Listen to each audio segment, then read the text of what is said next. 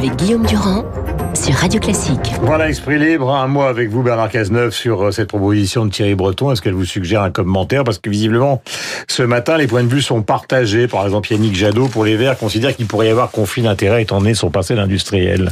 Voilà, la seule chose que je peux dire concernant le, le profil de Thierry Breton, c'est qu'il a euh, des compétences, euh, une légitimité reconnue, je ne partage pas ses orientations politiques, mais je ne peux pas contester les, les qualités. Il a été un bon ministre de l'économie, il a obtenu des résultats. Et, en tous les cas, il a laissé à Bercy un très bon souvenir. Mm. Et euh, même si l'on n'est pas en accord euh, politiquement, surtout avec mm. ceux qui peuvent exercer des responsabilités, la politique, c'est pas un exercice qui consiste à convoquer sur mm. tous les sujets la malveillance. Donc, je considère que c'est un homme qui a des, des compétences et des qualités, et j'espère que il aura au sein de la Commission européenne euh, des missions euh, qui lui permettront de donner le meilleur de lui-même après qu'il aura passé toutes les étapes qui doivent être passées devant le Parlement européen et pour lesquelles je souhaite mes voeux. Alors, à l'épreuve de la violence, c'est un livre très écrit. Et pour vous poser la question qui, évidemment, euh, euh vous embarrasse, je me suis euh, fait accompagner par euh, Geoffrin et Jeudi, qui sont autour de vous. la question doit être très, très, très, très embarrassante. Non, mais c'est vrai que besoin d'être accompagné. Le président, le, vraiment le, une président très, de la République, embêtante, le hein. président de la République, l'ancien Hollande, un livre, vous un livre. Euh, je sais très bien que vous détestez qu'on parle de cette éventuelle future carrière politique, mais à un moment, vous écrivez vous dans le livre, je l'ai écrit pour aider les Français. Donc aider les Français, c'est pas simplement écrire un livre. Est-ce que ça veut dire qu'à un moment, l'avocat que vous êtes redevenu pourrait euh, repartir à la bataille, étant donné la débâcle, euh, même Geoffrin l'écrit, vous vous rendez compte, et pourtant Dieu sait qu'il les aime, la débâcle de tous ceux qui dirigent la gauche actuellement? Oui, mais les éditorialistes qui sont là et qui ne manquent pas de talent écrivent tous les jours. Hmm. Donc il faut tous les jours qu'ils aient un sujet. C'est pas mon cas. Ouais. je ne suis ah, mais est-ce que ça vous concerne je suis de, pas soumis de ressortir la gauche de l'ornière Non, mais oui, bien entendu. Deux livres en peu de temps, Monsieur le Premier ministre. Non, non, non. J'ai écrit euh, le dernier livre il y a deux ans. J'ai mis deux ans à écrire celui-ci. Je mettrai vraisemblablement deux ans à écrire le suivant. Vous conviendrez avec moi qu'il y a des auteurs qui ont une euh, rapidité d'exécution et d'écriture plus importante que la mienne. Est-ce que ça vous concerne de ressortir la gauche de l'ornière pour faire plaisir à Laurent et aux lecteurs de Libération Des millions de Français. Mais de toute façon, est-ce que vous m'avez vu une fois fuir mes responsabilités? Jamais. Ben voilà. Bon, donc je n'ai jamais fui mes responsabilités. Ce que je ne veux pas faire, c'est faire du bruit dans une euh, dans un univers politico-médiatique où tout est devenu précisément bruit et hmm. vacarme, euh, en disant des choses tous les jours qui finissent parce qu'on les dit tous les jours à ne pas être sérieuses. Hmm. Je crois à l'objectif de sérieux en politique. Donc il faut prendre le temps de la réflexion, il faut prendre le temps de hmm. l'articulation d'une pensée, créer à travers cette euh, pensée un espace, essayer d'engager une action collective et prendre ses responsabilités. Vous n'êtes pas candidat, mais vous vous mettez en, situation de pouvoir l'être si la situation est favorable. Est-ce qu'on peut dire les choses comme ça? Non, parce que ça, ce serait quand même un exercice un peu facile que de dire c'est très difficile une campagne politique et un combat politique. Je n'irai que si c'est facile. Non, moi, je suis pas du tout dans cet esprit-là. Je suis prêt à mener des combats et des batailles extraordinairement difficiles. Quoi qu'il arrive, alors. Je suis prêt à le, je ne suis prêt à le faire que sérieusement, mhm. et que euh, dans un état d'esprit de rassemblement et d'action collective. Et je ne suis pas prêt à le faire en, en me mettant au milieu de la scène en disant tout doit se tourner autour de moi. Parce que des indispensables, j'en vois beaucoup. Mais des indispensables qui sont utiles, j'en vois peu. Et donc moi, je suis avant tout préoccupé d'être utile. Et euh, pour être utile, il faut commencer par ne pas penser qu'on est indispensable, parce que sinon, on devient nombriliste. On sombre dans le, les facilités du narcissisme. On devient un égotique au fond, Au fond, c'est aussi peut-être parce qu'il y a peut-être pour d'autres hein, que vous, parce qu'il n'y a pas d'espace politique au fond euh, pour euh, face à Emmanuel Macron. Donc, et qu'il est imbattable. Donc vous, votre thèse, c'est que nous sommes entrés dans un régime de parti unique avec un, un leader euh, qui est assez ben, non, non, non, il n'y a plus de confrontation démocratique. C'est intéressant. Vous caricaturez, très intéressant. Vous caricaturez, vous, êtes, vous êtes devenu l'un des théoriciens du parti unique et c'est bien fait pour la démocratie. J'aurais beaucoup de mal à vous accompagner sur ce chemin. Non, non, pas du tout. J'ai le sentiment plutôt que personne, euh, au fond, personne n'a l'esprit de sacrifice.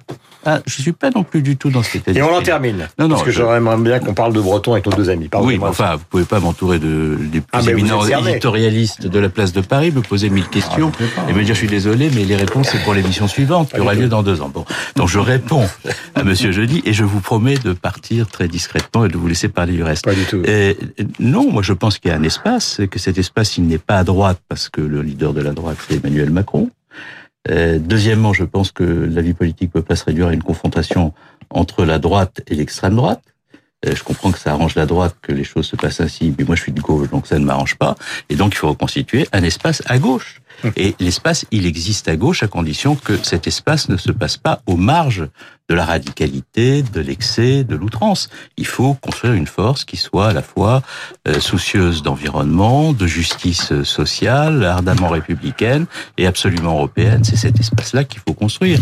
Et euh, c'est difficile, et c'est parce que c'est difficile que ça m'intéresse de le faire sur le plan idéologique, intellectuel et politique. Et si c'était facile, il y aurait plein d'autres acteurs pour s'y consacrer. Donc je suis dans une démarche exactement inverse de celle que vous indiquez. Bernard Cazeneuve signe à l'épreuve de la violence, Beauvau, avril 2014, décembre 2015, c'est chez Stock. Et si ma mémoire est bonne, donc euh, la citation du début, puisque la littérature fait aussi euh, partie de vos passions, concerne Mark Twain. Merci beaucoup Bernard Cazeneuve, bonne journée. Nous sommes avec Geoffrin et avec notre camarade Bruno Jeudi. Bonne journée. La matinale de Radio Classique avec Guillaume Durand. Alors question à tous les deux, puisqu'on l'a appris ce matin, donc euh, cette affaire de Thierry Breton, est-ce que ça vous paraît une bonne idée? Puis c'est assez curieux qu'on, qu'on, si je puis dire, qu'on balance un nom à cette heure du matin. Euh... Il y a urgence? Ouais. Ben, c'est-à-dire que quand même, euh, la France peut pas rester sans candidat euh, poste de commissaire européen. Ce nom aurait dû déjà être donné il y a quelques jours. Il, Emmanuel Macron a négocié un délai supplémentaire. La, je rappelle que la commission s'installe début début novembre, donc il y, y, a quand même urgence je trouve qu'encore une fois, le funambule Macron peut retomber sur ses pieds avec cette euh, assez bonne candidature. C'est assez malin. Hmm. Euh, Thierry Breton est, euh, a été ministre de l'économie, donc il a le, il a le niveau entre guillemets pour avoir occupé un, un, gros portefeuille. Parce hmm. qu'en fait, ce qui se joue, c'est garder l'intégralité du grand portefeuille qu'Emmanuel Macron avait négocié pour Sylvie Goulard. Hmm. Or, le donner à un néophyte, quelqu'un qui n'a pas d'expérience, c'est assez compliqué. Ne voulant pas baisser, le profil, ne voulant pas donner le point au PPE en accédant, euh, en nommant par exemple Michel Barnier, il prend quelqu'un qui est, euh, on va dire, aux marges du PPE, même s'il est plus dans la politique active, Thierry Breton, ancien ministre de l'économie de Jean-Pierre Raffarin et Jacques Chirac. Mais l'homme, l'homme est compétent. Il a adressé deux, deux ou trois grandes entreprises. À Thomson, Atos. Euh, et il a laissé un bon souvenir, effectivement, au ministère des Finances, selon les critères de Bercy, puisqu'il a réduit le déficit et que les résultats macroéconomiques de la France à la fin de son, de son passage, mandat, oui. son passage au. Bah, c'était une grosse équipe. Hein. Il y avait lui, Borloo, Copé au budget. Euh. Oui, ah bah, une... mais bon, c'était le principal et il y a eu des résultats, donc on peut pas le nier. Hmm. Euh, par contre, c'est sur le plan politique, c'est ça, ça montre bien ce, que, ce qui était en, discussion il y a deux minutes. Euh, c'est un homme de droite. Euh, ah Macron nomme un homme de droite. Voilà.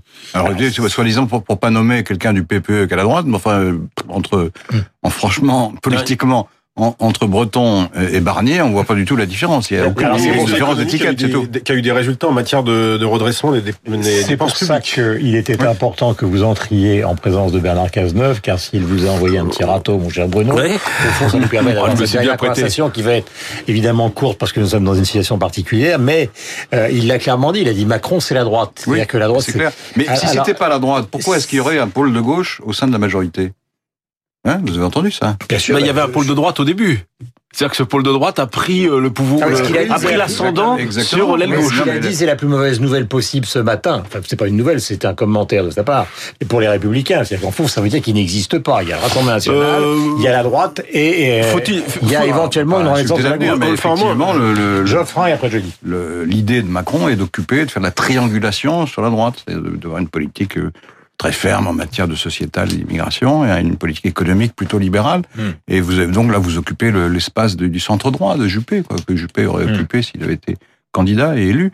Et, et donc euh, effectivement, d'ailleurs, euh, c'est prouvé par le fait que euh, comment il s'appelle le ministre, des Affaires étrangères, mmh. Le Drian, créer autour de lui, si j'ai bien compris, un, pôle plus à gauche dans la majorité. Hmm. Laquelle majorité nous explique que gauche et droite, ça veut rien dire. Hmm. Mais si ça veut rien dire, pourquoi faire un pôle de gauche? Donc ça veut dire pôle de gauche, ça veut rien dire non plus. Hmm. Donc, euh, donc ça veut dire quelque chose. Ne remontez pas sur ce sujet-là, il a fait un édito, euh, Laurent Geoffroy, sur ce thème-là.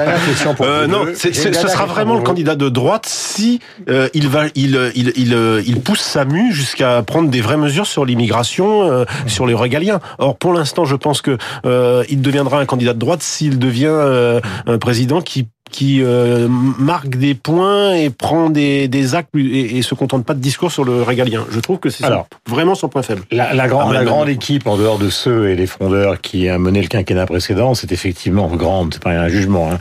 Euh, le cœur de cette équipe, c'était Emmanuel Valls à la fin, donc Bernard Cazeneuve et François Hollande. Il y a deux livres, un sur les institutions, c'est François Hollande, un sur cette période tragique des attentats euh, c'est Bernard Cazeneuve. Est-ce que vous croyez, ils sont très prudents sur Emmanuel Macron, vous l'avez entendu tout à l'heure, est-ce que vous croyez qu'à un moment... Ils sont très prudents et très hostiles. Et très hostiles, oui. Est-ce croyez qu'à un moment, ils vont, ce qu'ils n'ont pour l'instant jamais fait, instruire un procès en trahison? En trahison? Oui de, par rapport aux objectifs initiaux de non, par rapport à Macron. C'est euh, pour l'instant, ils se sont toujours tus sur ce sujet. Euh, dans, dans, son livre précédent, Bernard Cazeneuve avait des pages extrêmement sévères sur euh, sur Emmanuel Macron. Il a il a commencé à, sa façon, c'est-à-dire en, en, pointant ici et là des des des, des faits qui relèvent de la trahison selon lui, mais il le fait à sa manière, c'est-à-dire manière pas, élégante, pas frontalement. En plus, quand on est trahi, on n'aime pas trop le rappeler. Hmm. Parce que, enfin, dans la, d'un idiot. Non, mais d'accord, mais Laurent, mais dans la, dans la, dans la perspective de ce qu'il évoquait éventuellement tout à l'heure, c'est-à-dire de la renaissance à gauche, il va bien hmm. falloir solder les comptes à un moment ou à un autre. Mais je crois pas que ce soit comme ça que ça puisse se, se, se goupiller, parce que la, renaissance de la gauche, elle viendra de, de propositions, d'idées, enfin de choses euh, hmm. banales en politique, mais quand faut-il les formuler Et il n'y a pas de raison que ça ne vienne pas, d'ailleurs, parce que si vous regardez les, les, les nécessités, de, par exemple, du combat écologique, ce sont des nécessités de gauche. Ça consiste à accroître l'intervention de l'État, euh, à investir euh, dans des services publics, euh, à faire une redistribution euh, sociale et des, revenus. Donc tout ça, c'est la gauche. L'écologie pour sauver la gauche. C'est ça Merci la thèse aujourd'hui. mille fois euh, Laurent Geoffrin. tous les deux d'avoir accompagné donc euh, l'ancien Premier ministre. Nous passons à la musique, c'est normal. Nous sommes sur Radio Classique avec vous, Jean-Michel, car il est grand temps de promouvoir ce concert de Noël sur l'antenne de Radio Classique. Ce sera dans deux mois. Nous sommes le 24 octobre, dans deux mois. Merci Laurent. Merci Bruno. On se préparera effectivement à fêter Noël. Alors c'est pas un grand concert, mais trois grands concerts. 20 hmm. et 21 décembre au Théâtre des Champs Élysées, le vendredi soir. C'est chic, ah bah oui. Et vous sortirez l'avenue Montaigne illuminée, la Tour Eiffel. Ce sera vraiment Noël. On vous a préparé en plus un, programme particulièrement festif avec une invitée exceptionnelle. C'est une jeune trompettiste de 20 ans particulièrement douée. C'est Lucienne Renaudin-Vary. Elle va interpréter le final du concerto de Hummel qu'on aime beaucoup sur Radio Classique et surtout avec la maîtrise des Hauts-de-Seine et l'orchestre de la garde républicaine en grand uniforme. Elle interprétera deux merveilleux chants de Noël, Les Anges dans nos campagnes et Adeste Fideles qui a été popularisé notamment par Luciano Pavarotti. Il y aura aussi Mon beau sapin, et là vous pourrez chanter Guillaume, parce que je suis sûr que vous viendrez.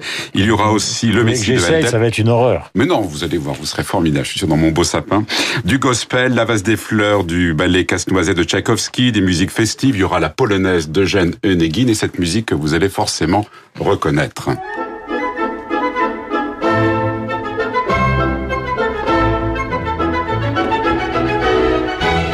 Effectivement, le programme est festif. Hein. Le programme est festif, absolument, avec la, la garde républicaine, le cœur de l'armée française aussi, qui interprétera des, des gospels, la maîtrise des Hauts-de-Seine, donc une nouvelle fois, et puis Lucienne Redonin-Vary, le tout dirigé par euh, François Boulanger, maestro Boulanger.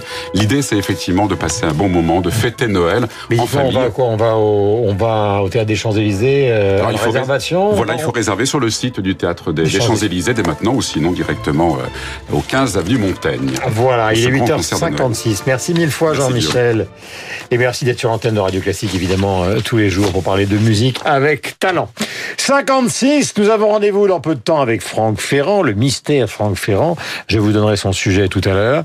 Et puis avec euh, Laurence Gontier, nous reverrons évidemment la météo et le journal de 9h56. Passez la meilleure journée possible, euh, en espérant que cette météo ne soit pas trop désagréable.